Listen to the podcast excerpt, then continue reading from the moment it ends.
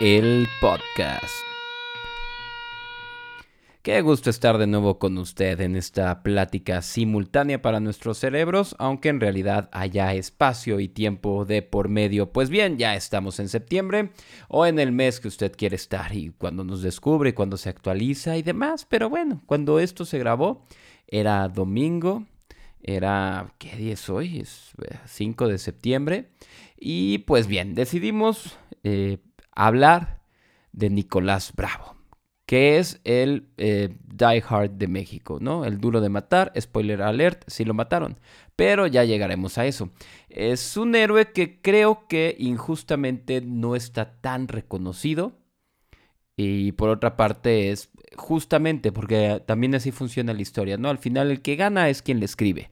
Y pues es como Las Vegas de, History Vegas, ¿no? Así le podríamos poner, que es, eh, después podríamos hacer otros eh, episodios, algunos bonus de qué hubiera pasado si y dar otras teorías. A lo mejor eso lo podemos hacer en los bonos. ¿Por qué estoy pensando ya en bonos? Porque sepa usted que este podcast ya está eh, pues agregándose a la lista de toda la gente que le gusta el dinero, que necesita el dinero para, eh, no voy a decir que para comer, afortunadamente pues como de otra chamba, me mantiene mujer y pues eh, lo que se va a obtener del Patreon de este podcast, que es el Patreon, verá, usted es un invento de unas personitas que te dicen, yo hago una plataforma para que la gente te pueda hacer donaciones, aportaciones mensuales, pero pues eh, el mes que quieran realmente son voluntarias. Hacemos categorías como las hamburguesas de McDonald's, está chico, mediano y grande, que por lo general la gente va a querer ir por el mediano, pero no les digas. Y eh, pues el que quiera, el que le guste esto, puede aportar y el que no, sigue tal cual. Y entonces ellos te invitan a que hagas bonus o que hagas otras cosas. Eso es parte también de su como filosofía de, por qué también son buenos para el creador. Te están alentando a que hagas más contenido para eh, pues la gente que te apoye. Y pues no, básicamente no necesito tampoco que lo que apoyen, pero por un momento sí cruzó, a ver, eh, pensar cuánto sale más o menos hacer un podcast, eh, contando inversión de, de, cosas, de luz sabe usted que este podcast se hace 100% con energía solar, em, micrófonos, pues a lo mejor pues será una inversión que se tiene que progratear entre todos los que tengamos. José lo di, progatear, ok, progratear, bla, otra vez. Y eh, pues bueno, en realidad nada más gastamos en libros. En eso gastamos aquí. Y justo cuando estaba pensando, tengo otra vez ese desmadre de poner libros acostados sobre los verticales, dije, ok, necesito otro librero. Y luego dije, ok, ya viene la feria del libro. Anuncio para Saltillo y los que viven en la región sureste. La feria del libro empieza el 10 de septiembre, el 16 de septiembre y acaba el 26. Dura esos 10 días y pues eso siempre uno se deja caer.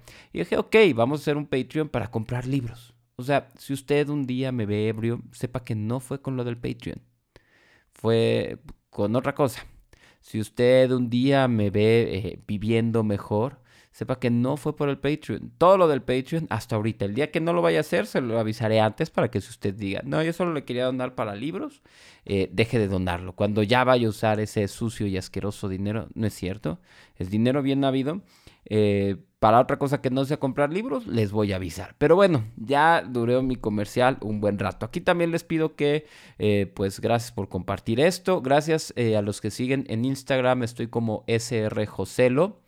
Eh, sí, creo que en Colombia o en no sé dónde había alguna vez un show de Joselo, pero bueno, eso era otro Joselo que también tenía el pelo chino. Creo que es una regla de la vida. Si te llamas Joselo, tienes que tener el pelo chino.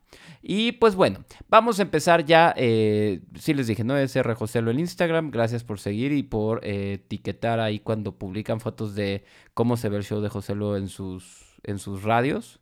Porque eso hacemos en esta comunidad subimos fotos del show de José lo reproduciéndose en el estéreo del coche, porque según nosotros estamos haciendo eh, una comunidad que se desquita menos en el tráfico. Que en realidad lo que estamos pasando es que en vez de decir chinga tu madre el de adelante que manejas lento en el carril izquierdo, estamos diciendo chinga tu madre el contrahéroe de la historia que estemos platicando eh, y ya canalizamos nuestra furia y nuestra energía a alguien que está a siglos de distancia, por lo general siglos de distancia. Y pues bueno, para empezar a hablar de Nicolás Bravo, creo que antes tenemos que ponernos en contexto sobre la masonería en México. A ver, espérate. Pero, eh, José, ¿lo vas a hablar bien de masones del siglo XVII? Eh, sí, finales del XVI y XVII. A ver, vamos a ponernos en contexto. Para esto, ¿cómo llega la masonería en México? Un saludo a Felipe Ávila Marcué, que es eh, historiador de la Universidad Autónoma de Nuevo León. Y parte de esto está sustentado en su artículo La francmasonería en México, que salió en mi cumpleaños, pero del 2014. Bueno, miren, hay, hay mucha confusión, sí sé mucha confusión, eh, por qué personajes fueron masones y cuáles no, desde el virreinato y posteriormente, o bueno, seguía siendo el virreinato, vaya, pero durante la guerra de independencia, que primero empezó como una revolución y demás. ¿Por qué? Porque como eh, la masonería podía ser una causa eh, por ser ilegal, para y conspiranoide o conspirativa, ¿no? Para en contra de, la corona, eh, pues era ya una causa suficiente para que te procesaran a, a, vaya, que te condenaran y luego te procesaran, perdón. O sea, procesaran es que te mataran de la manera que te tocara. Eh, según fueras tú, si fueras un militar, pues que te fusilaran, si fueras eh, un civil, pues de la manera que te tocara morir de acuerdo a tu crimen y si fueras un hereje, pues ya sea quemado o eh, esto variaba durante los siglos, ¿no? O igual que otro civil, como fue al final. Entonces, eh, pues hay mucha confusión y hay muchos escritos sobre quién era masón.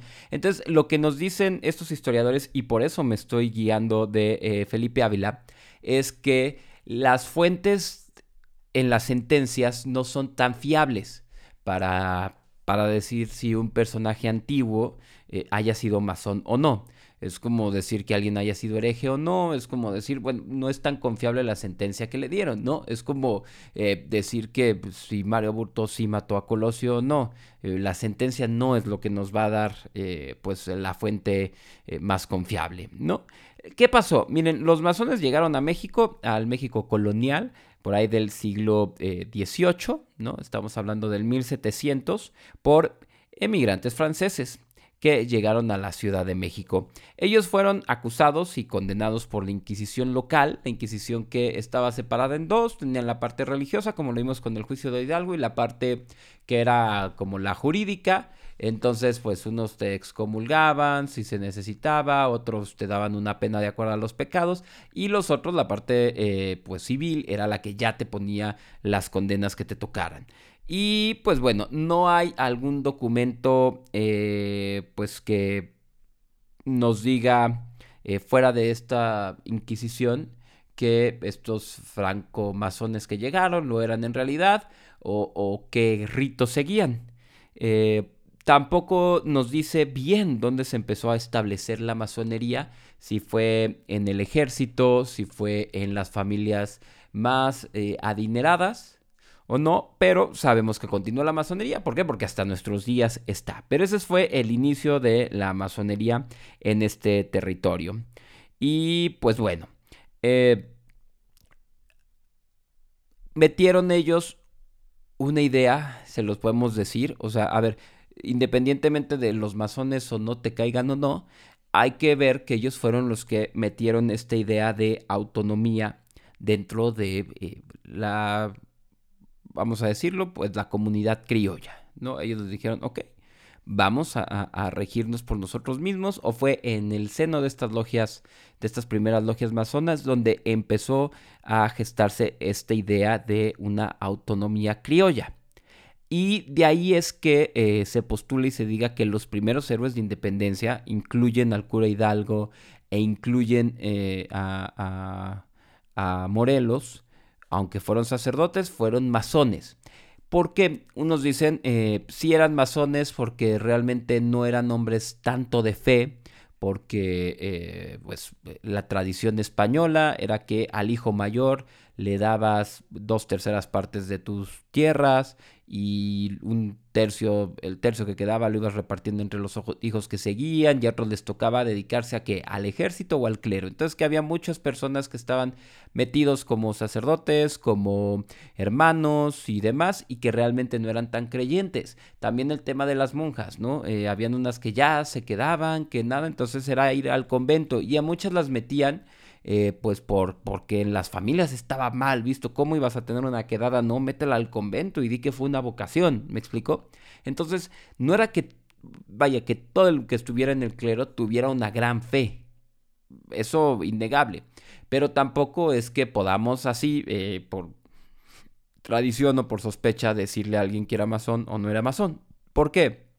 Como no le puedes decir a nadie que le gustaba el chocolate o no le gustaba el chocolate eh, sin una prueba y más en cosas que puedan configurar eh, pues los dogmas y creencias de, una persona así de simple no y porque pues estamos apegados a tema de la historia. Por otro lado hay otro factor que eh, confunde un poquito entre historiadores de quiénes eran masones y quiénes no en la historia de México.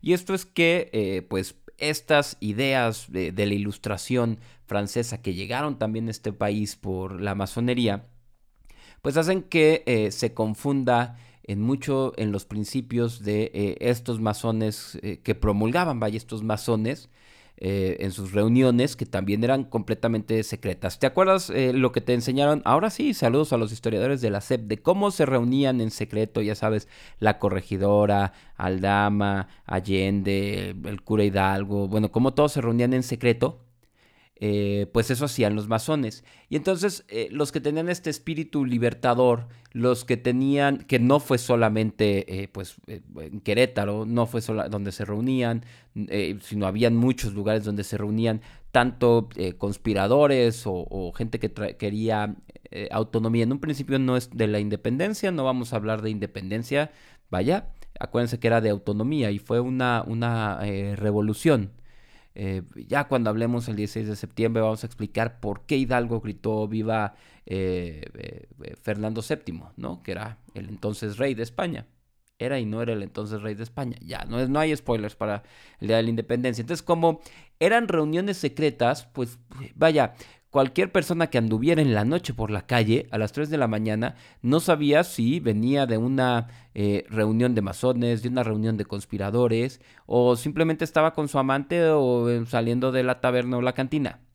No, había forma, ¿no? Con alguien que tuviera hábitos de salirse en la noche en sus casas. Y pues al parecer eh, a la gente le gustaba mucho eso, ¿no? Verse sospechosa a todos. Usted vea, eh, vaya a la papelería eh, mañana lunes o si nos está escuchando entre semana y pida una lámina, le dicen en el norte, monografía, le dicen en, en, el centro y sur, ilustración, le dicen en otros lados de este país y de Sudamérica. No sé en dónde vive usted cómo le dicen a estas cosas que usted ve, compra en las papelerías y recorta y pega y luego se da cuenta que te necesitaba la información, pero ahorita los niños ya tienen Google, entonces ya no sufren como uno, tratando de despegar y ver qué decía y qué tenías que apuntar de la monografía o de la biografía de las personas. Y vea como todos se visten sospechosos, todos traían atuendos sospechosos. Y pues bueno, em, llegaron los, eh, los, eh, perdón, los francomasones y qué logia empezó primero este rito escocés del cual, eh, pues, dicen estuvieron los primeros liberadores de, México, ¿no? estoy hablando de...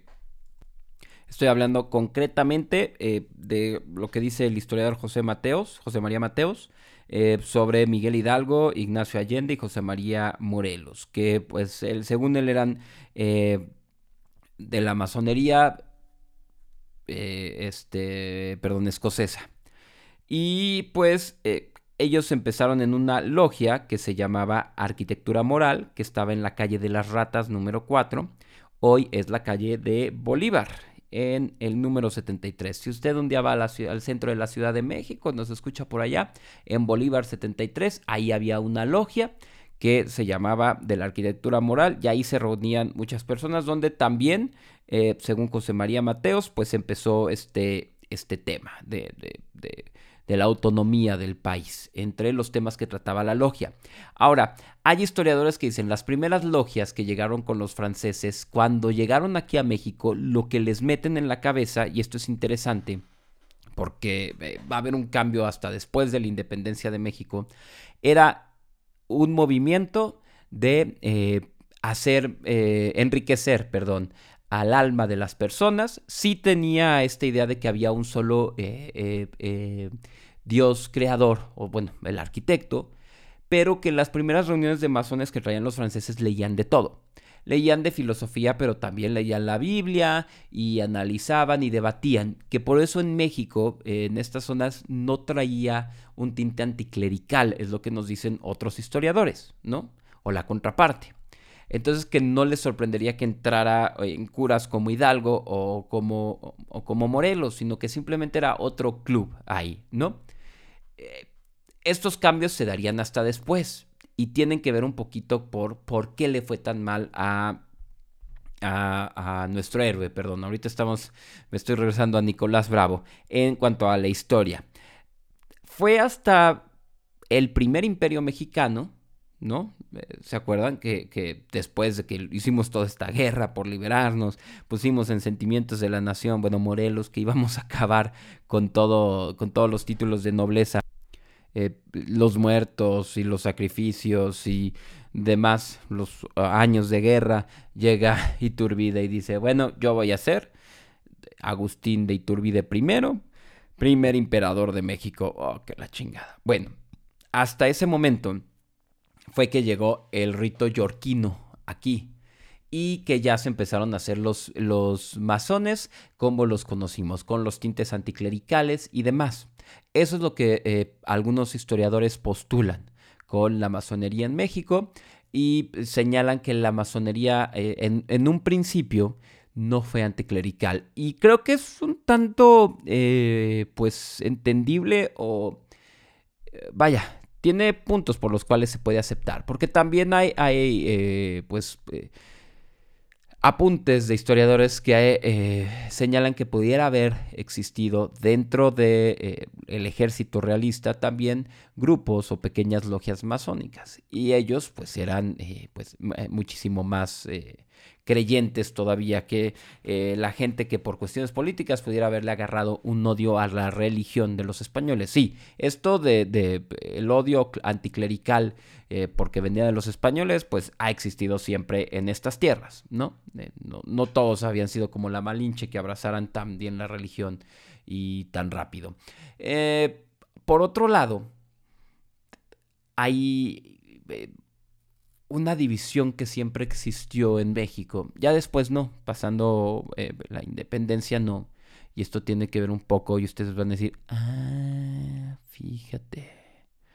¿No? Eh, eh, ahorita vas a decir, ah, sí es cierto. Cuando recuerdes al primer presidente de México.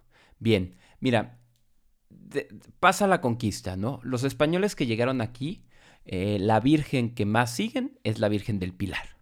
Un nombre ya poco famoso en México, ¿no? Conozco pocas Pilares. Si alguna Pilar nos escribe, digo, nos escucha, hola Pilar, ¿cómo estás? No conozco a ninguna Pilar. Así bien, así. No me viene a la mente ahorita ninguna. Guadalupe es, uff, un montón, hombres y mujeres, ¿no? Es un nombre hermoso. Y, nos encanta a los mexicanos y creo que pues a toda América, ¿no? Es la reina de América. Pero desde antes eh, de este tema, los españoles que llegaban, pues eh, tenían una devoción, un fervor altísimo a la Virgen del Pilar. De hecho, hay otro, hay un texto, eh, vaya, poco sustentado, que dice que eh, entre españoles se contaba que cuando, después de la batalla de la Noche Triste, a, a a Cortés, perdón, eh, ya llorando y todo, se le aparece y lo consuela a la Virgen del Pilar y le dice que de esta nación saldría eh, pues un gran triunfo para la fe, para dar a conocer a su hijo, pero pues no tenemos ninguna evidencia, o sea, se cuenta, es, es un texto de tradición, vaya. De hecho, eh, pues la tradición fue pasada a texto, no fue que se hiciera un texto y se lo pasaran unos a otros, mejor dicho, ¿no? Creo que está diciendo las cosas estúpidamente al revés. Em, en fin, los españoles seguían a la Virgen del Pilar. al principio, cuando eh, se aparece la Virgen de Guadalupe, cuando se da todo esto, muchos españoles estaban en contra de eso. Por eso es que eh, el obispo no toma en cuenta a, dentro de las razones que postulan de por qué no le creían, aparte de, de que qué iba a saber, pues un indio catecúmeno, ya bautizado, si no me equivoco, eh, San Juan Diego, de, la señora que se le aparecía y por eso es que le piden pruebas, ¿no? En un principio eh, los españoles no era como que quisieran tener a alguien diferente a su devoción. Y este pleito entre eh, la Virgen nativa, la Virgen de Guadalupe y la del Pilar, siempre existió durante el virreinato. Significaba eh, a quién apoyabas también, ¿no? Era Team Guadalupe, Team Pilar. Así lo podemos ver. Cuando empiezan a llegar las logias eh, a México, se consolida, vaya, con Agustín de Iturbide, llega desde antes el rito yorquino, no tenemos fechas exactas, yo no tengo, a lo mejor algún masón me escribe y me dice, eh, sí, José, la fecha exacta de la llegada del rito yorquino en realidad es esta. Bueno, tienen su primera logia hasta antes, pero se establecen. Yo sé que, o lo que tengo entendido como persona no masona, es que fue hasta que llegó Poiset. ¿No? Podicet llega, que fue el primer embajador de Estados Unidos aquí, y es el que quiere eh, meter ideas eh, liberales, que ya es este rito yorquino, que ya son eh, los que conformaron después los partidos liberales, aunque en un principio no podemos hablar de partidos, solo eran ideas políticas que se contraponían, hasta después se volvieron conservadores y liberales, pero bueno, el caso es que estaba yo en que entre las logias, a las primeras logias, que empezaron a seguir este, este rito medio escocés y primero el rito francés y luego eh, los tintes o las influencias norteamericanas, yorquinas, pues entró esta división entre los que usaban la Virgen de Guadalupe, que eran los escoceses, y los que, eh, pues podríamos decir que del Pilar, pero no sabemos si, si lo hacían y no lo hacían. Y miren, es que al principio también eh, esto estaba mezclado con las familias de lana. Entonces tampoco era que pudieran llegarles a rechazarles todas las cosas que ellos creían, porque por encima de cualquier eh, credo masónico está la lana de quien te eh, vaya sostiene ahí la logia, ¿no? Eso pasa en cualquier, mira, hasta ahorita pasa en las ONGs, eh, en las asociaciones, en, la institución que me digas. Pues bueno, por eso es que el cura Hidalgo, eh, algunos apuntan a que sí era masón y eh, parte de... había también otro mensaje en, utilizar a la Virgen de Guadalupe, es lo que dicen algunos historiadores. Otros dicen que sí era completamente la fe. Otros dicen que en ese momento todavía ni siquiera usó un, un estandarte perdón, con la Virgen de Guadalupe al momento de dar el grito, sino que después fueron ilustraciones para decir es este lado de la masonería. Pues bien, eh, el tema de que el presidente se pusiera, y ahora sí es cuando dices, ah, sí es cierto, Guadalupe Victoria, eh, primer presidente de México, pues también te dice de qué parte de la masonería estaba, de los, eh, del rito escocés, ¿ok? Bien, hasta aquí el contexto de por qué todo estaba lleno de masones. Y pues bueno, los masones, entendamos, este, se empezaron a, promover entre las élites, llegaron a ser élites. Siempre han existido élites en un país. Generalmente eran las, antes eran las coronas, simplemente los mandatarios, eh, conforme la economía eh, fue dando para que hubieran fuentes de ingresos que eh, se equipararan o alcanzaran a los de las coronas, pues empezaron a llegar a otras familias no reales. Generalmente esas familias se hundían a la realeza. Fue hasta la revolución industrial un poquito, eh, donde gente que no tenía que ver con, el, con la corona, pues se volvía de élites. Pero en lugares como aquí, como eh, que el todo el virreinato o no virreinato en Centro y Sudamérica, bueno, más bien Sudamérica, no virreinato, eh, pues sí, como no había una realeza por ser criolla, pues empezó a haber esta división de familias élites que nada tenían que ver con la corona. Ahí era donde se daba eh, pues el, las familias élites. En Estados Unidos se estuvo dando también eh, dentro de sectores económicos que terminaron siendo los que acabaron acaparando metales y el petróleo, ¿no? Rockefeller, Morgan, etcétera. Ya se lo saben todos. Que después evolucionó y eh, pues fue junto con eh, algunos principados de Austria, el, tema de eh, todo este actualmente Grupo de Bilderberg y demás. Pero siempre han existido las élites, ¿no? Ya no es la masonería. O sea, ahorita son otros poderes, otros órganos políticos sin territorio, unidades políticas aterritoriales o sin territorio, pues las élites de, de este mundo. Y, pero ya, no vamos a entrar a la geopolítica para explicar eh, el entorno de Nicolás Bravo. Ahora sí vamos a hablar de él. No, primero vamos a hablar de su familia. Oh, que la chingada. Sí, eh, ¿por qué no? Eh, el contexto de Nicolás Bravo incluye a su familia, a los Bravo. Aquí era donde todos ustedes decían, ¡Bravo! Bien, ¿quiénes fueron los Bravo? Los Bravo, pues fue una familia de eh, en, por Chilpancingo. No era exactamente en Chilpancingo donde tenían en, en, eh, su hacienda. De hecho, estaba en Chichihualco, en, Guerrero, donde vivía la familia de los, de los Bravo. Era una familia con mucha lana. Claro que sí, si algo no les faltaban eran huevos por las gallinas que tenían y por el valor que se cargaban y, lana. Esa familia tenía esas dos cosas. Estaba eh, Miguel Bravo, Máximo Bravo, Víctor Bravo y Casimiro Bravo, que como no veía bien, no le tocó participar en la guerra. Bueno, no sé por qué, no sé si, si no veía bien o, cuál es su, tema de Casimiro Bravo. No, él sí estuvo también en la guerra, no. Eh, eh, creo que todos, solo hay, solo hay un, un hermano de los Bravo, no recuerdo cuál es, de todos los hermanos Bravo, porque antes eran un chorro, eh, las familias, que no participó en la guerra. Ellos se enteran del levantamiento de, o sea, los, el papá de, de, Nicolás Bravo, Leonardo Bravo y todos sus amigos, Miguel, Miguel Casimiro, Víctor, Máximo y así.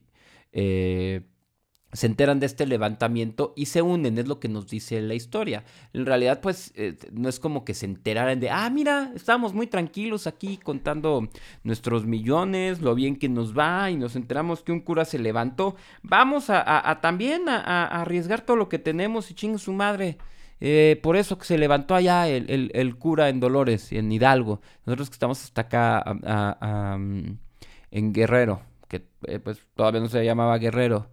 Eh, pues bueno, no, no fue nada por el estilo. Obviamente ellos ya sabían, ¿por qué? Por las logias, ya entendimos el contexto, ¿no? Y las reuniones que se tenían. Bueno, ok, sí, José, exactamente. No podemos decir por las logias. Puede que, puede que los papás, esta primera generación de bravos, se hayan enterado por eh, familias que solo se reunían con tintes eh, autónomos, ¿no? Buscando autonomía para esa región.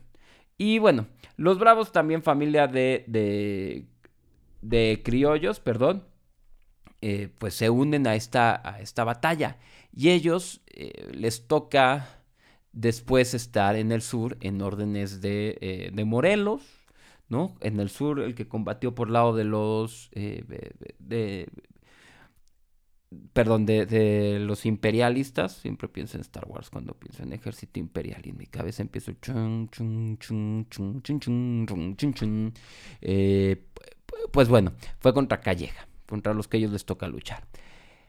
Ah, Nicolás Bravo, la verdad es que era un lepe cuando empieza la, la independencia.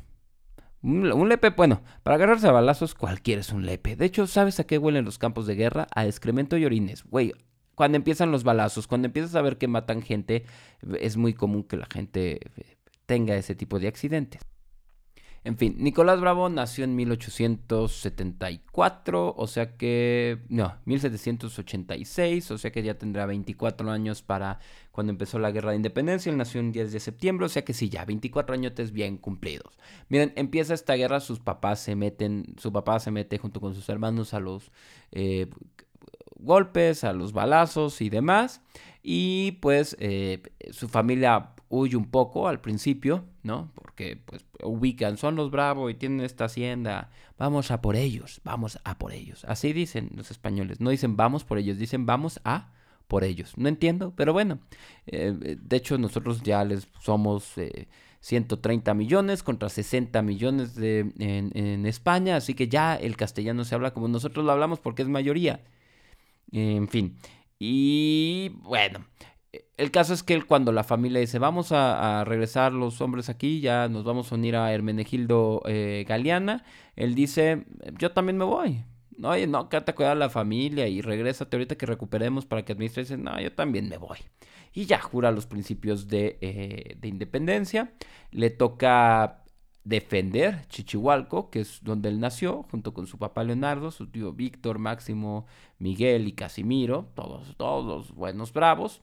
Y pues bueno, ahí le toca que al principio no confiaran tanto en él porque era un lepe. Desde ahí es donde dices que Nicolás Bravo empezó bien chavo eh, por la falta de confianza. Pero después, cuando le empiezan a confiar tropas, él eh, pues le va bien en las, en las batallas. Y de repente Morelos dice, ah, Morelos dice, perdón, este cuate le sabe y le reconoce. Hay escritos, o sea, hay cartas de Morelos donde le reconoce eh, pues su sagacidad. O sea, como que este cuate entendió muy fácil eh, cómo funcionaban las tropas, cómo se movían, cómo, o cómo hacer que el terreno eh, girara a tu favor o se usara a tu favor. Y pues lo empezó a poner en práctica y le fue bien en las batallas. Em, ¿Qué es lo que hizo tan famoso a Nicolás Bravo? Miren, ahí te va. En un momento, ya cuando él tenía sus propias tropas y lo mandaban a otras misiones, a su papá Leonardo Bravo lo, lo detienen, ¿no? Los, los realistas. Y le dicen que si Nicolás Bravo y el resto de los bravos cedían sus tropas, sus armas, perdón, entregaban estas armas y ya dejaban a la causa, liberaban al papá. Había pasado o sea, la historia nos dicen como que él dice, no, principios de libertad y la madre y yo juré la causa. Sí, eso es cierto también, pero también eh, había pasado que eh, otra familia, eh, no recuerdo el apellido acá, los voy a consultar. Es más, es de las cosas que luego voy a poner para los, los que le echen al Patreon. Los datos que se me olviden en domingo los pongo en Patreon. Se los paso a los otros. No sé bien ni cómo funciona el Patreon. No sé si lo voy a poder hacer todavía. creo que sí. Pero bueno, que les habían dicho lo mismo, depongan las armas y todo se les perdona, recuperan y váyanse a sus haciendas, y en realidad los realistas los mataron, o sea, sí no cumplían sus promesas. Entonces también Nicolás Bravo dijo, güey, ni madre, o sea, no es que haya dicho, eh, sí, no, condenen a muerte a mi papá y no. Y de hecho, si ya nos vamos ahorita a la historia, para cuando le ofrecen eso a Nicolás Bravo, a su papá ya lo habían matado. ¿Se acuerdan al principio del programa, de este episodio, perdón, que, que hablaba de cómo, cómo mataban ¿no? a los militares fusilados, al pueblo lo mataban de otra manera. Bueno, al papá de Nicolás Bravo, eh, como militar beligerante, lo tendrían que haber matado eh, fusilado, lo cual no hicieron. Fue una forma degradante de matarlo. Lo tendrían que haber fusilado y lo mataron por el toro. ¿Qué era este toro? O el buey, eh, si usted busca ahí luego armados de la Inquisición. Eh, es un tronco básicamente donde te amarran de tus cuatro extremidades y el cuello. Te vas a morir por asfixia antes de, que te desangres porque si se te arranca un brazo. Eh, sí, spoiler, ya eh, te van estirando las cosas. O sea, tú estás en un tronco y de alguna u otra manera pueden hacer que bueyes jalen las cuerdas, que caballos jalen las cuerdas. O yo creo que ya para la época que le tocó a él, ya era mecánico. El caso es que le extienden todo, se van separando todas tus vértebras, se va todo hasta que eh, el dolor es insoportable. ¿no? Imagínate estirando todo. Eh, vamos a...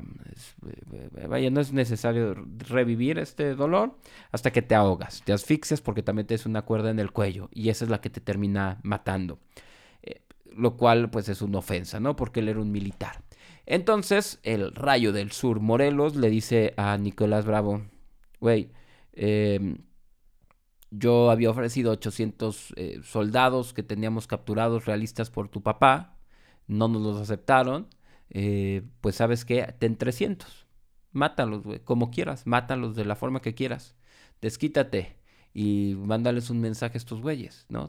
por la muerte de tu papá, 300 soldados.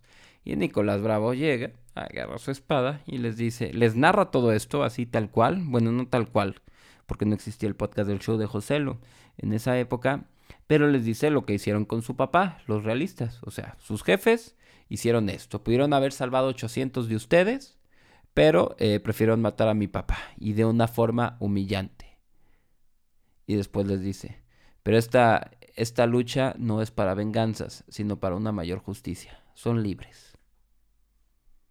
Y pues obviamente sí, muchos se fueron. No, no, esto no es eh, la Rosa de Guadalupe, no sopló el airecito y todos dijeron, vamos a pelear ahora por ti. No, en realidad, eh, sí, varios se fueron, pero otros tantos se quedaron con él y dijeron, güey, tú sí tienes la causa chida y además, güey, qué chingón eres que tengas esa capacidad de perdonar. Más a futuro, eh, en las batallas que tuvo, Nicolás Bravo, así en resumen, se la pasó dándose a los madrazos contra Calleja. Calleja fue uno de los más duros y de los que hizo que nuestra lucha de independencia durara tantos años. Así, Calleja era, pesado este, este güey. Y pues bueno, en alguna ocasión de hecho a capturaron a, Nicolás Bravo, pero dijeron, ¿sabes qué Bravo? Tú alguna vez perdonaste a 300, independientemente de los que estos cuates hubieran hecho después y de los que se pasaron contigo, te vamos a soltar. Y Nicolás Bravo le dijo, ok, pero en cuanto me sueltes, vuélveme a, atrapar, güey, porque yo voy a seguir con esta causa de independencia. Este, no es gripa, güey, ¿no? ¿no? No se curan los ideales así, eh, nomás por el sustito. Él siguió en la lucha, sobrevivió los 11 años de, lucha de independencia, ¿no? Y pues eh, con muy buena eh, eh, fama. O sea, dentro de los caudillos de independencia, Nicolás Bravo era visto como una persona entera. Y esto le valió porque cuando se hace este plan de Iguala, ¿se acuerdan? Con el de las tres garantías en 1821 con Agustín de Iturbide, con Vicente Guerrero, ¿no? Eh, pues se hace el ejército trigarante, él está ahí, en el plan de Iguala y todo. Pero ¿por qué no lo tenemos tan presente? ¿Por qué en los libros de historia? Ahorita vas a llegar, acuérdate que el que gana la historia escribe la historia. Es el premio, así, claro.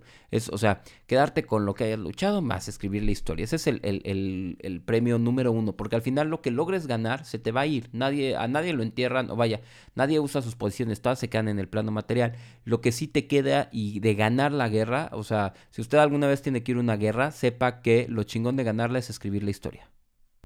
Pero bueno, ahorita vamos a llegar a por qué a él no le va tan bien. Eh, pues bueno, Agustín de Iturbide, pues es destronado, ¿no? Ya cuando eh, gana la independencia, dice, pero yo voy a ser el primer rey. Eh, a Nicolás Bravo entonces le toca administrar el país un buen rato, ¿no? En un triunvirato. Al principio tuvimos un triunvirato, ¿te acuerdas? Que estaba él, Guadalupe Victoria y Pedro Celestino Negrete. Exactamente. Ellos eran el triunvirato. Después se hacen las primeras elecciones eh, federales en México, las de 1824. Y pues eh, dicen que hubo fraude desde, nuestra primera elección. Esto hay un libro de el monero Antonio Garci, que es la, la, él escribe pendejísimas historias y tiene uno, tiene, vaya, cualquier libro que te encuentres de Antonio Garci, de verdad es divertidísimo. O sea, es, yo creo que una de, mis mayores inspiraciones de cómo reírte de la historia. Así que si te gusta mucho esto, también léelo a él. No me voy a recibir yo nada por eh, hacerle publicidad. Es el gusto de que usted lea una fuente divertida. Pero él narra que desde la primera elección en México hubo, elección, eh, hubo fraude, ¿no? Eh, el caso es que a él le gana Guadalupe Victoria la elección. Por eso es que no hablamos de Nicolás Bravo, el primer presidente de México pero pudo haber sido, pero perdió. Entonces es el primer perdedor de la presidencia de México. También, un título que nadie le reconoce. Y bueno, eh, él al principio por ser segundo lugar, pues era vicepresidente. Así funcionaba. Y además eran cuates todos. Es que hay que entender que al principio hubo una gran... Eh, generación de, así como la tiene Estados Unidos, si la recuerda, ¿no? De, de, de los fundadores del país. Nosotros no, no hablamos de nuestra generación de fundadores del país, pero la tuvimos, ¿no? O sea, te estoy hablando de, de, Nicolás Bravo, te estoy hablando de Agustín de Iturbide, aunque se haya deschavetado y vuelto emperador, te estoy hablando de Guadalupe Victoria, de eh, Pedro Celestino Negrete, ¿no? Eh, los que murieron en la independencia.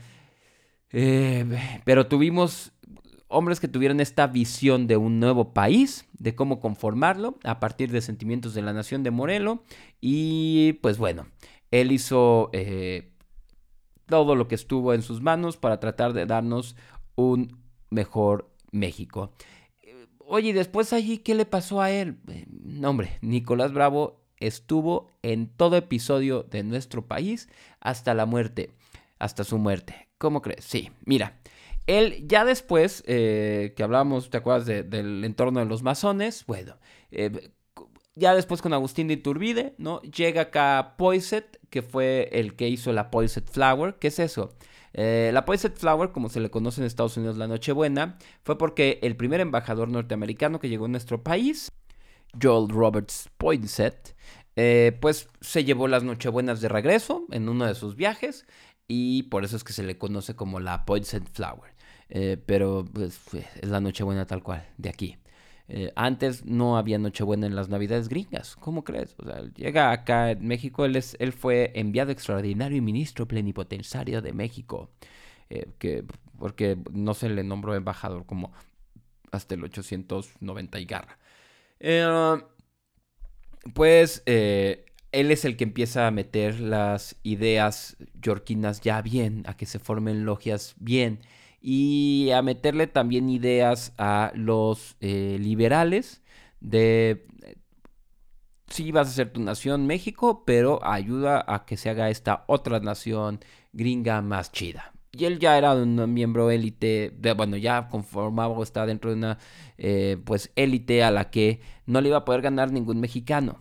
Bueno, entonces desde aquí ya podemos empezar a relacionar eh, a los liberales con el rito yorquino y a los conservadores con el rito escocés. Así es, tal cual. Y, o con el rito europeo. A lo mejor algún eh, masón que nos escuche ya está más tranquilo porque ya dije europeo, ya no más dije escocés. Sí, sí, ya aclaré lo que pasó por un lado, por el lado de Poiset, ya aclaramos lo que pasó por el otro lado. Bien. Ah, estaba tomando tantito aire, no habíamos parado como en cuántos minutos llevamos.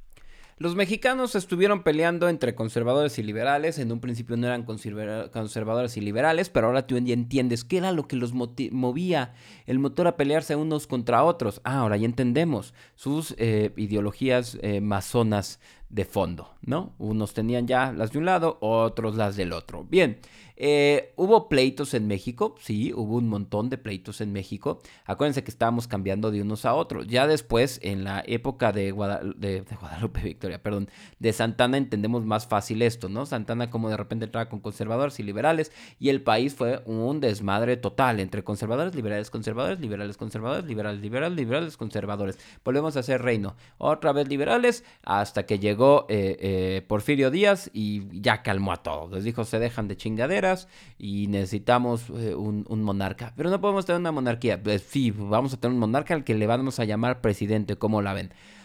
En ese inter, eh, Nicolás Bravo tuvo eh, temas interesantes. lo primero fue que cuando el presidente Santana llega a la presidencia, le anuló muchas de las cosas que él hizo en leyes, le buscaba entorpecer cosas, porque Nicolás Bravo lo podemos considerar como uno de los primeros ideólogos dentro de la creación de este país, y de las reglas y de las leyes, y de llevar a cabo lo que Morelos había escrito. Pues él era del sur, él, él vaya, él su, su, su ídolo en la independencia, el que lo movía y todo era, era, era Morelos. Entonces, quien se encarga, podemos verlo así, de que parte de los sentimientos de la nación se vean reflejados en el México recién creado, entre eso, pues claro que está la prohibición de la esclavitud, fue Nicolás Bravo. Santana lo expulsa como presidente y él es, si no me equivoco, en Guatemala, ya por allá, donde eh, conoce a Simón Bolívar. Y ahí eh, seguramente también lo, lo conocían en alguna reunión de logias, claro. ¿No? Eh, iba a reunirse con los intelectuales, a hablar de las cosas, no solo hablar de cosas, a buscar apoyos y demás. Eh, pues así pasan las cosas. Mira, así no sabemos todas las historias. Acuérdate, eh, cuando expulsó, cuando expulsaron a Juárez, perdón, de este país, pues él también se va y regresa con apoyo de los masones y luego vuelve a entrar por Nueva Orleans. O sea, como que no podemos entender la historia de, estos países de América, los que eh, se independizaron después de la ilustración, si no entendemos la masonería y si no entendemos un poquito el tema de la ilustración, o sea, la ilustración y la revolución francesa también, sobre todo, por otro lado, O sea, la Revolución Francesa era la revolución de la cual tendrían que estallar todas las revoluciones en el mundo. Era parte de los ideales de la Revolución Francesa. Entonces, ahora que entendemos eso, ahora que entendemos que estas ideas se, se, extendieron por el mundo a través de la masonería, entendemos un poquito eh, por qué tantos años seguidos, digo, por qué tantos años eh, consecutivos estuvieron eh, todo el continente en guerras pues eran las ideas, fuimos el, el, vaya, el crisol el, el lugar de experimentación eh, donde pues se dieron todas las ideas francesas, ¿no? Eh, llegaron acá y siguieron, porque vaya, Francia quiso imponer todo, eh, acá su, su estilo, su iluminación, ¿no? Ah, Illuminati, ya vas a entender, sí, claro. en todo el mundo, pero donde más eco tuvo fue con la gente que eh, vaya, más fértil fue porque eran los que tenían ganas de cambio, que era todo el continente americano. Bueno, él convive con Simón Bolívar, dato curioso. Ay, hay muchas leyes que se emparejan en, estos territorios, sí, así pasa. Eh, de hecho, Simón Bolívar mete leyes eh, de la masonería europea en la Gran Colombia. Pero si tú ves, de hecho, Argentina, por ejemplo, cuando se independiza, a ellos ya no les toca. Ellos ya les toca eh, seguir el rito yorquino, por si alguien nos escucha por allá, por Argentina. De hecho, la constitución argentina, cuando eh, se independizan, es una copia tal cual de la constitución norteamericana, tal cual. Nada más donde decía Estados Unidos, le pones Argentina pero era una copia tal cual. Oye, ¿por qué Argentina no creció tanto? Eh, porque pues, pues no, no, las leyes, entre leyes que tenían los gringos, es lo que hasta el momento, eh, o leyes no escritas, es lo que hasta el momento ha hecho a Estados Unidos la gran potencia que es, aunque ya no va a ser, va a ser China, pero eso es otro tema, eh, que después hablaremos. Y el caso es que ya, después Nicolás Bravo, vuelven a haber conservadores, entró Nicolás Bravo, si usted eh, nos escucha un 13 de septiembre o antes, el 13 de septiembre que vamos a conmemorar a los niños héroes, usted va a decir, pero eh, José, yo tengo duda de que los niños héroes hayan existido de verdad, porque mira sus nombres. A ver, este, este primero se llamaba Juan, Juan Escutia. Eh, suena como escudo. Y pues me suena falso. Ajá. tenemos también Montes de Oca. Suena así como wow no como los montes, sí. Belgar también suena así como que, como que muy chingón. Ajá, ¿y a qué quiere decir? A que los niños héroes son falsos. Además, pues como que uno haya caído y, eh, de hecho, en el castillo de Chapultepec, por abajo, si hay una placa donde se supone que cayó eh, Juan Escutia. Ahí dice aquí, cayó Juan Escutia, que la madre. Ah, ok. Eh, bueno, ahí te va el que dirigió a los niños héroes, es decir, el que se encargó de la defensa del castillo de Chapultepec, fue Nicolás Bravo, quien estaba al frente de la escuela o de la formación de los cadetes y del ejército mexicano en esa época. ¿Por qué? Porque en todo estaba Nicolás Bravo. Estaba en la política, estaba en las cuestiones militares, antes no estaba, eh, estaba en las cuestiones ideológicas. Y pues bueno, los niños héroes fueron falsos o no. Mira, en los listados de cadetes muertos, pues sí tenemos a un Agustín Melgar, a un Fernando Montes de un Francisco Márquez, un Juan Escute, a un Vicente Álvarez. Eh, nos dicen que solo hubo cinco cadetes muertos. Eh, las listas oficiales, eh, sí. Y hubo otros heridos y prisioneros. A Juan de la Barrera, pues se le considera dentro de los niños héroes. Y porque, pues, no tenía un puesto en el ejército, entonces se lo consideró como cadete. Eh, pero pues creo que también se murió, ¿no? Entonces, eh, pues podemos decir que eh, pues también fue un, un, niño héroe. Oye, pero ¿por qué les decían niños si todos tenían muchos años, no? pues no. No eran niños, sí, estoy de acuerdo. O sea, ¿qué quedamos? Juan de la Barrera tendría como 19 años. Eh, Vicente Suárez, eh, vamos a hacer la resta, él nació en el 833, se murió en el 47, pues él sí tenía 17 años, ¿no? Lo podemos decir, considerar todavía menor de edad, eh, sí. Eh, ¿Qué otro tenemos por ahí? Juan Escutia, es, él nació en el 827, eh, pues se muere en el 47, tenía 20 años. No sé, a ver, ¿había alguna cuestión de decirle niño a cualquiera que no estuviera casado? A lo mejor era eso, no eran señores y ya. No, espero algún historiador de los que lo nos ha escrito eh, que, que, que, le gusta luego reírse de estas cosas y nos ha corregido errores así que, pues, eh, que son vaya, todavía no hemos tenido algún error así como garrafal de, no, güey, dijiste algo por completamente diferente. ¿Qué ha pasado? Que de repente decimos un febrero y era marzo o cosas así. Este, me puede aclarar alguno de estos historiadores que nos escuchan ya, ¿por qué se les decía niños? Yo tengo la teoría de que es nomás porque no eran señores, porque también Nicolás Bravo al principio dicen que cuando era un mozalbete, cuando era un, un niño, un crío, eh, se dedicó a, entró a la guerra de independencia que en realidad no era guerra de independencia, ya quedamos que era una, una revolución por autónoma. No sé, a lo mejor pues era, eso era un crío cuando dependías de tus papás y ya, por eso se les dice niños héroes. Pero el tema es que eh, eh, sí existieron, ¿ok? Sí, así es, sí existieron los niños héroes. Y hubo más, eh, hubo heridos, hubo prisioneros y hubo un gran número de estos cadetes que participaron en la guerra. ¿Por qué? Porque sí es cierto que eran ya los últimos que quedaban en el avance de las tropas norteamericanas. Bueno, ahí estuvo Nicolás Bravo estuvo en, todas las batallas, en toda intervención que haya tenido nuestro país, incluido también cuando entraron por primera vez los franceses. Ahora bien, ¿qué le pasó a Nicolás Bravo? Era el año de 1854 y de forma repentina y al mismo tiempo que su esposa, se murió.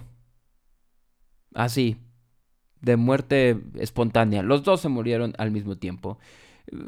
¿Qué nos hace pensar? Uno, que fueron envenenados, otros que eh, a través de su doctor fue, eh, es otra teoría, que a través de su doctor fue envenenado, pero pues la esposa, ¿por qué? ¿No? O sea, alguien algo les echó en su comida, alguna, de alguna forma los mataron. ¿Y por qué matan en el 854 a Nicolás Bravo, este héroe que yo le llamo el duro de matar? Porque eh, cuántas batallas no tuvo en la independencia, los franceses, los gringos, Chapultepec y demás. Eh, una de las teorías más aceptadas es que no querían a Nicolás Bravo para la segunda intervención francesa. No querían a Nicolás Bravo para lo que se venía. ¿Cómo? ¿Cómo que lo que se venía? O sea, tú estás hablando, la, eh, la guerra de, reforma fue hasta el 854, tú me estás hablando de cosas que culminaron casi hasta el 60 y tantos. Sí, eh, Maximiliano de Habsburgo también era masón. Ya hablaremos eh, después en su capítulo y ese, ese va a ser uno de los capítulos top que les va, que les va a encantar. Y el tema y las teorías de que si murió o no murió, ya no les voy a dar platicar más al tema. Eh, pues eso, Nicolás Bravo era una persona que eh, movía las balanzas en las guerras de este país. Movía las balanzas porque, pues vaya, no, las guerras no eran, no, hay que entenderlo con una mentalidad de lo de ahorita, no era como el que tenga más votos gana, no, o sea, sí había gente que influía lo que decía, eh, su opinión movía masas, movía gente, hacía que, eh, pues, vaya, no, no, no, no, dejaba que se movieran los hilos, ¿no? de, de, de este país tan fácilmente tampoco para los liberales. Les digo, Santana cuando entra como liberal por primera vez a un gobierno, lo que dice es, pero te me vas, Nicolás Bravo, de aquí. O sea, yo no quiero una contraparte así. Entonces, cuando quieren entrar los, eh, eh, los liberales, eh, ya el grupo, vaya, de, Benito Juárez, ¿no? Para él ser el presidente de nuestra corte y demás, pues mira, ¿a qué, ¿a qué lo corremos? ¿No? ¿Para qué lo corremos si en el centro y Sudamérica, donde se puede ir, va a agarrar más fuerza? Eh, por las ideologías que están allá. Y fue que lo matan junto con su esposa, a Nicolás Bravo. Este hombre que, eh, pues ya entendimos lo que pasó. Después llegó el grupo de, Benito Juárez. Benito Juárez era de los liberales, es decir, de la logia yorquina. Él agarra toda la fuerza apoyado a través de Nueva Orleans cuando regresa a México eh, por los masones de allá. Y cuando él reescribe la historia que, mira, Eh, no puedo eh, decir que estuvo mal que, Benito Juárez escribiera una historia porque en este país no había un nacionalismo. O sea, la idea de escribir, hacer los héroes, enaltecer a los niños héroes, eh, al mismo Zaragoza, que también fue un, gran, vaya, guerrero, ¿no? Ya platicamos de él, pues a nuestros héroes de independencia la razón por la que se hace que es, oye, que este, la gente que vive aquí entiende y agarra un sentimiento de patria, una identidad nacional, eh, claro que era necesaria. De hecho, vaya, creo que lo compartimos, ¿no? Cuando hablamos de México en este podcast, lo compartimos, compartimos esa idea. Ah, ¿Los fines justifican eh, los medios? No, no creo que no.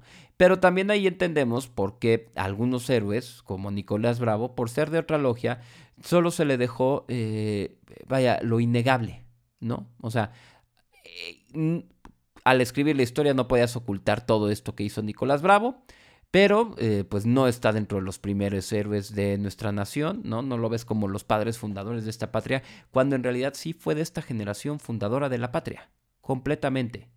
estamos en deuda histórica con sus hazañas, sí, yo creo, sobre todo con eso, ¿no? Con mantener los espíritus, el espíritu de nación que escribió Morelos, en defenderlo y, e imprimirlo en este país, en este gran país que es México.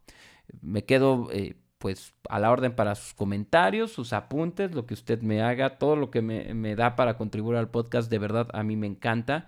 Gracias a todos los que me mandan mensajes, escritos, notas de voz, eh, los que se eh, meten al, pod, al Instagram arroba srjoselo o señor Joselo, porque ya no vivo con mi mamá, ya soy señor, ya no soy niño.